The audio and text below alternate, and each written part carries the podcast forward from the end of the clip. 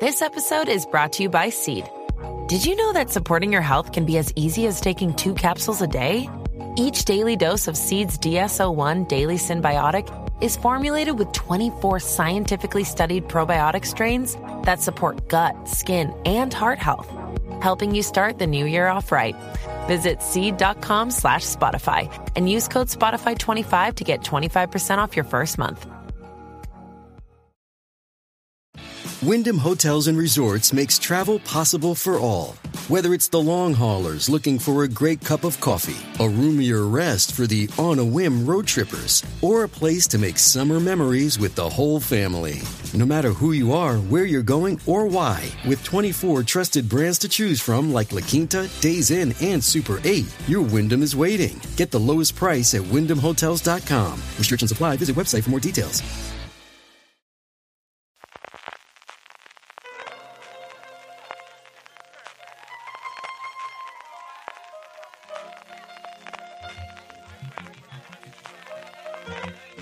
Estás escuchando Fuera de Series con CJ Navas.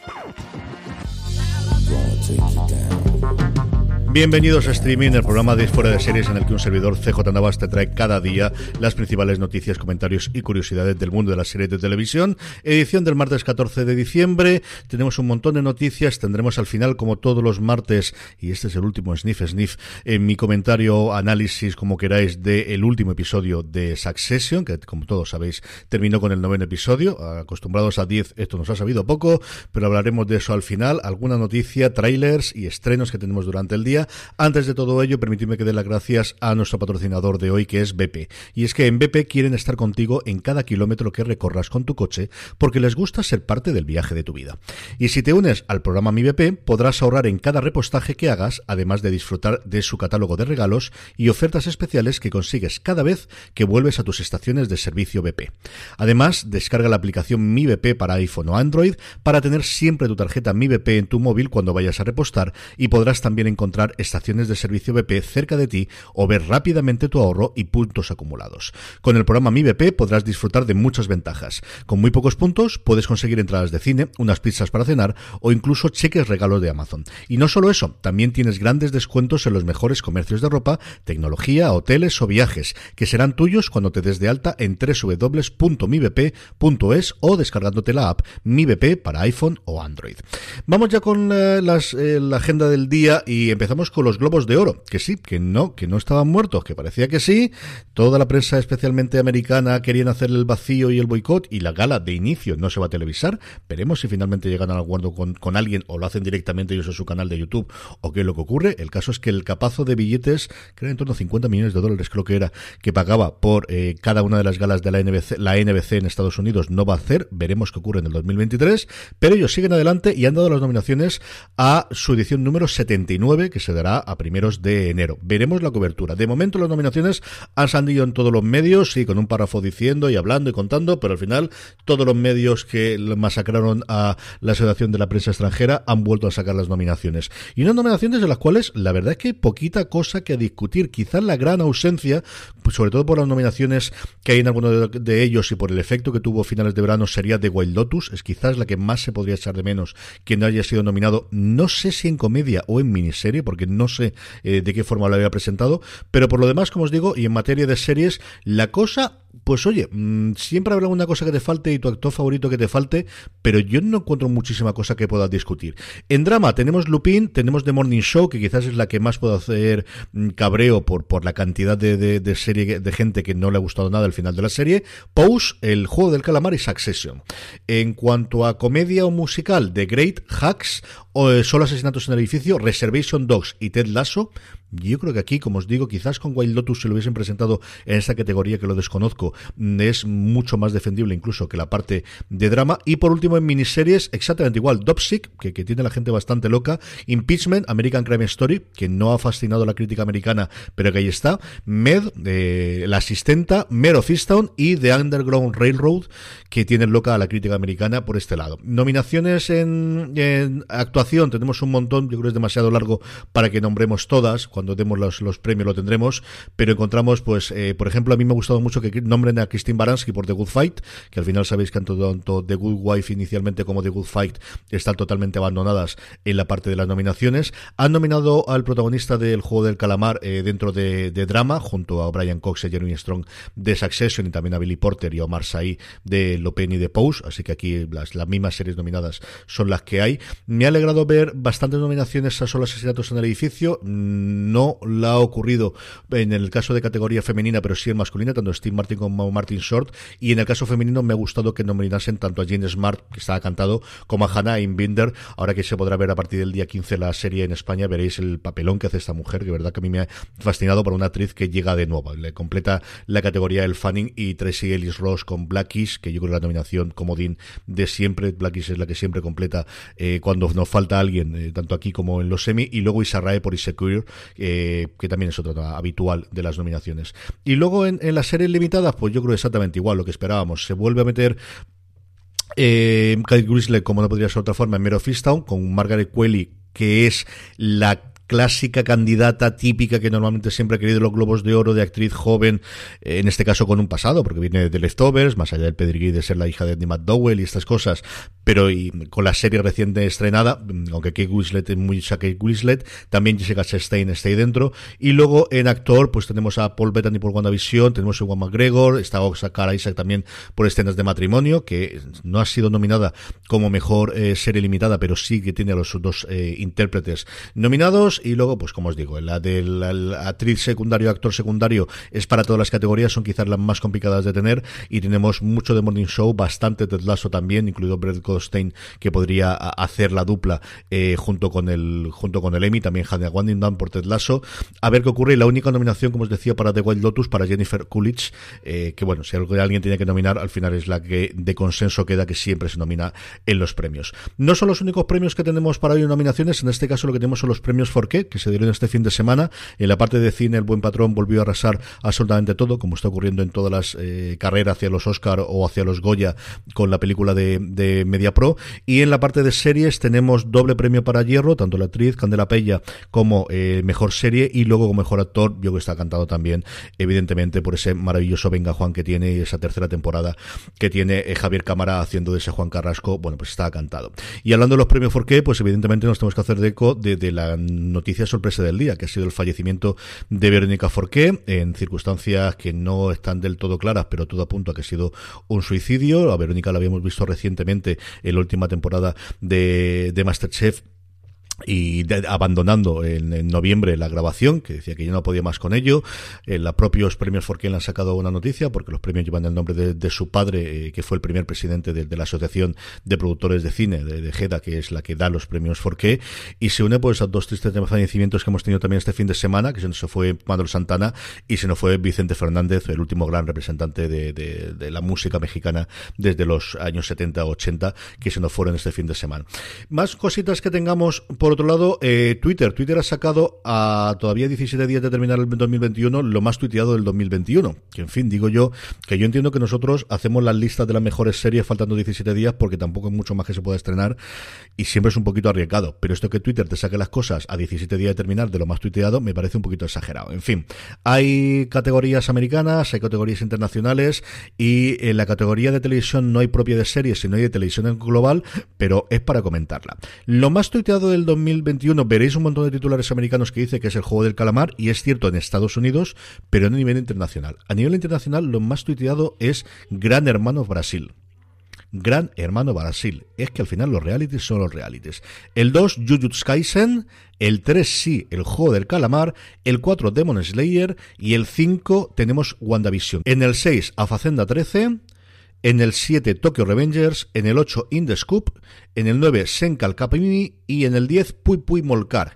Todo esto en vez de ponerte una lista, te la ponen en un vídeo muy instagramero para que tenga que estar yo ahora tirando hacia adelante y hacia atrás para poder deciros todo el listado. En fin, Twitter siempre ayudando. Tenéis el enlace a lo más tuiteado del año, al, informe que ha hecho Twitter en las notas del programa, que como siempre, si vuestro reproductor es capaz de reproducir notas, lo tenéis ahí, si no, como siempre, lo tendréis en fuera de series.com. También podéis encontrar en esas notas los trailers del día. El gran trailer que se ha presentado durante el día de, ayer fue el tráiler completo de The Gilded Age, el de la serie de Julian Fellows, que de alguna forma viene a sustituir Succession en la parrilla de, de HBO. De hecho, se ha presentado justo después de terminar el, el último episodio de Succession en Estados Unidos, la misión lineal. Nos cuenta un poquito más de por dónde va a ir las tramas. Es el enfrentamiento fundamentalmente de dos familias. Una de dinero de toda la vida de Nueva York, como dice Christine Baranski desde antes de la guerra civil, y otra, la gente que viene nueva con nuevos intentos o, con unas esperanzas de hacer cosas nuevas,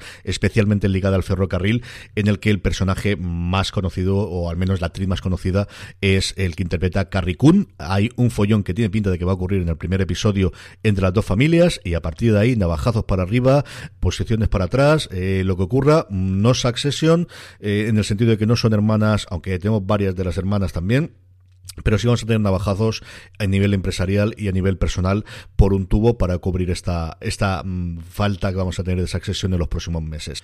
Más cositas, el tráiler de la tercera temporada de Servant en Apple TV Plus y de la segunda temporada de La Unidad. Bastante tiempo después de su estreno de la primera temporada en Movistar Plus, la segunda temporada Ahora la trama se centra en que la unidad antiterrorista eh, protagonista de la serie va a sentirse atacada, va a ser ellos el objetivo de, entendemos que unidad terrorista, no sabemos exactamente qué. El tráiler, como siempre, lleno de adrenalina, lleno de vibración. Volvemos a tener el mismo equipo de la primera temporada, incluida la dirección de Dani de la Torre, que verdad es espectacular.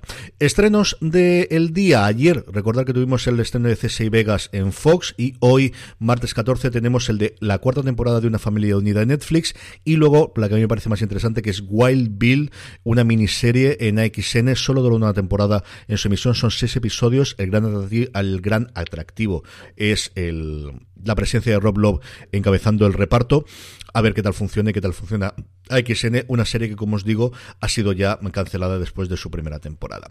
Y vamos ya con el análisis de Succession, así que si no habéis visto el episodio todavía, parad aquí el podcast y escucharlo después. A todo demás, nos escuchamos dentro de nada, dos segundos.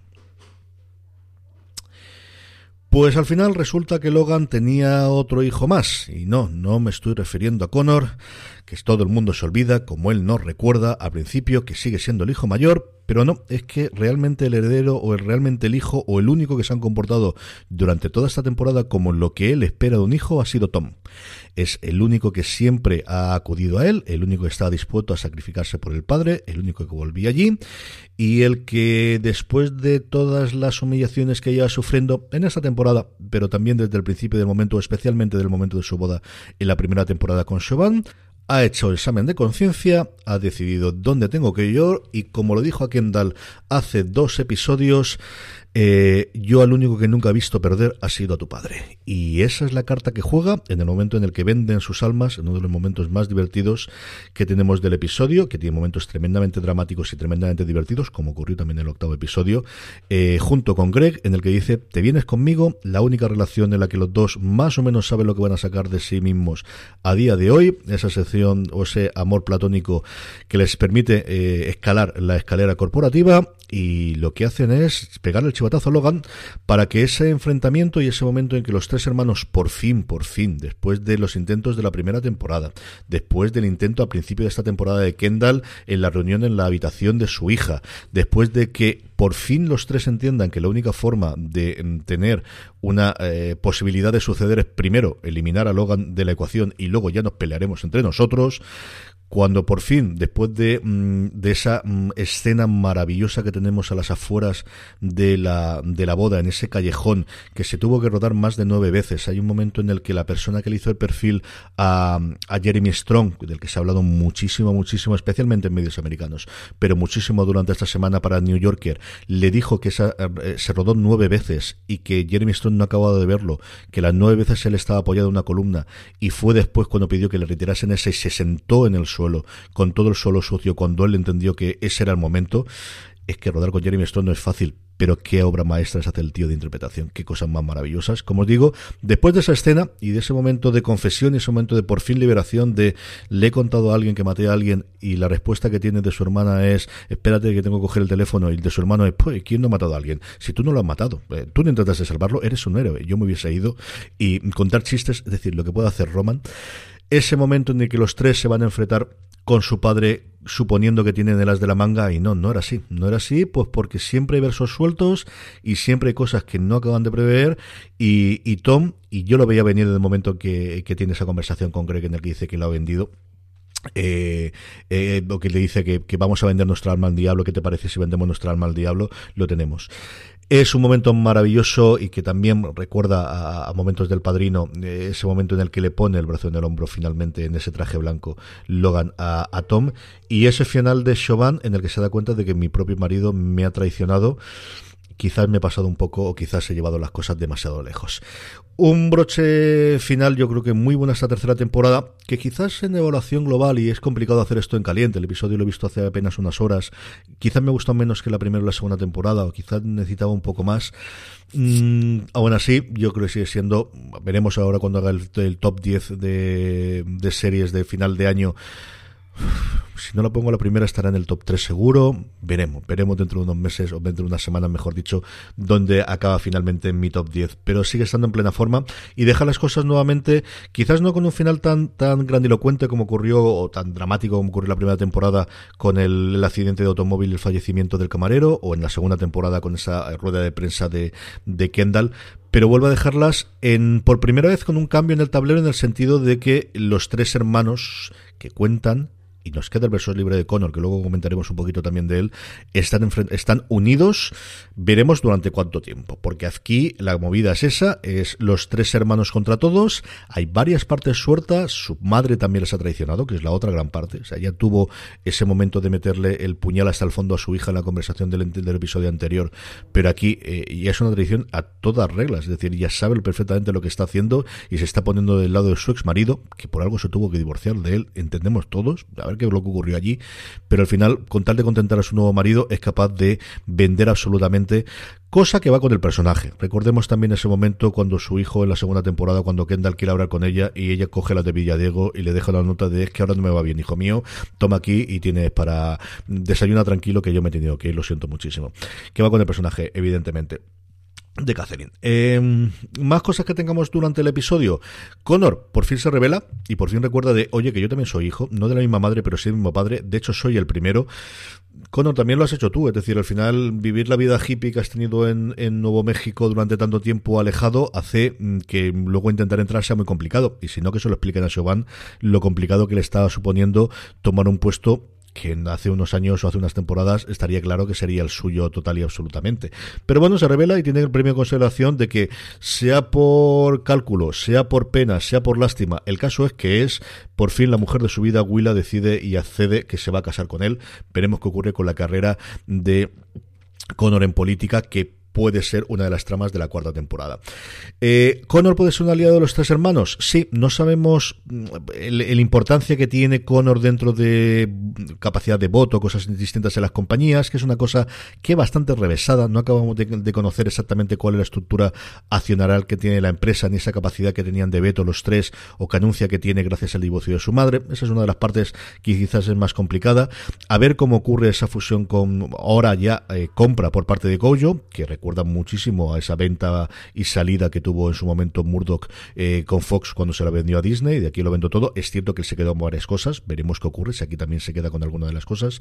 Eh, Logan, o si el acuerdo tira para adelante, o lo vetan a nivel eh, eh, político, o qué ocurre con ello en la cuarta temporada, tiene pinta de que serán unas líneas en paralelo con las elecciones. Yo creo que eso va a funcionar, ¿no? El, el que a lo mejor ahora mismo, hasta que se elija el nuevo presidente, quien esté ahí dentro va a presionar todo lo, todo lo que puedan para forzar o parar esa, esa compra por absorción de Goyo a, a Wistar Roico y que ellos intenten modelizar o intenten mover a quien sea su candidato para las siguientes para que le dé luz verde o le intente dar luz verde. Esa yo creo que es unas líneas.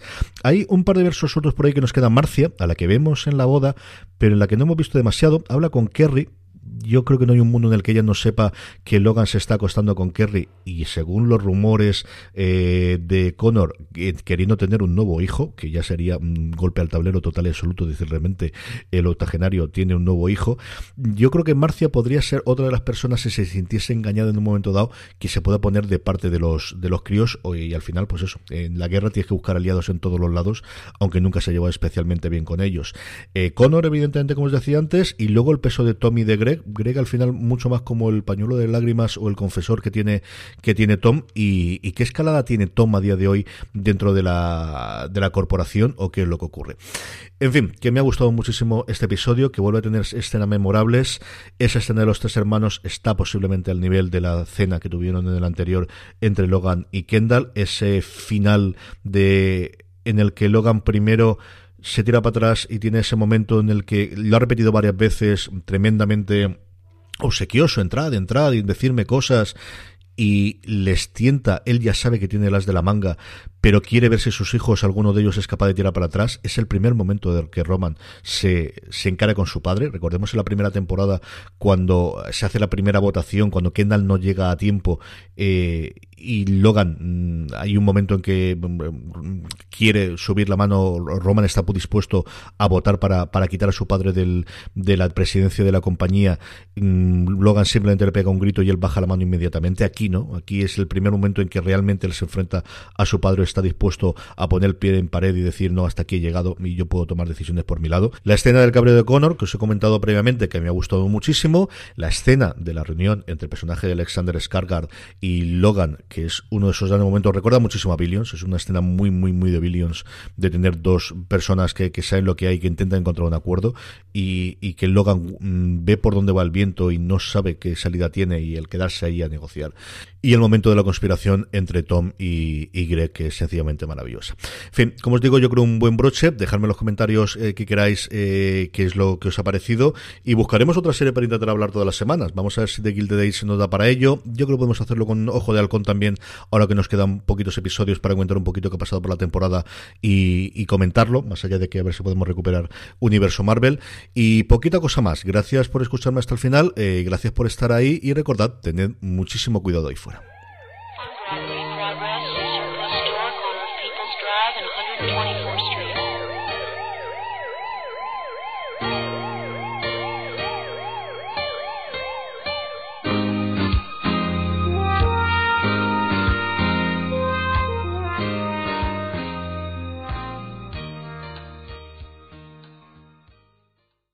As a new Western Union customer, you can enjoy a $0 transfer fee on your first international online money transfer. Send money to your family and friends back home the fast, easy, and reliable way. Visit westernunion.com or download our app today to get started, and your first transfer fee is on us. FX gains apply, not available for credit cards and transfers to Cuba. Services offered by Western Union Financial Services Inc. and MLS 906983 or Western Union International Services LLC and MLS 906985.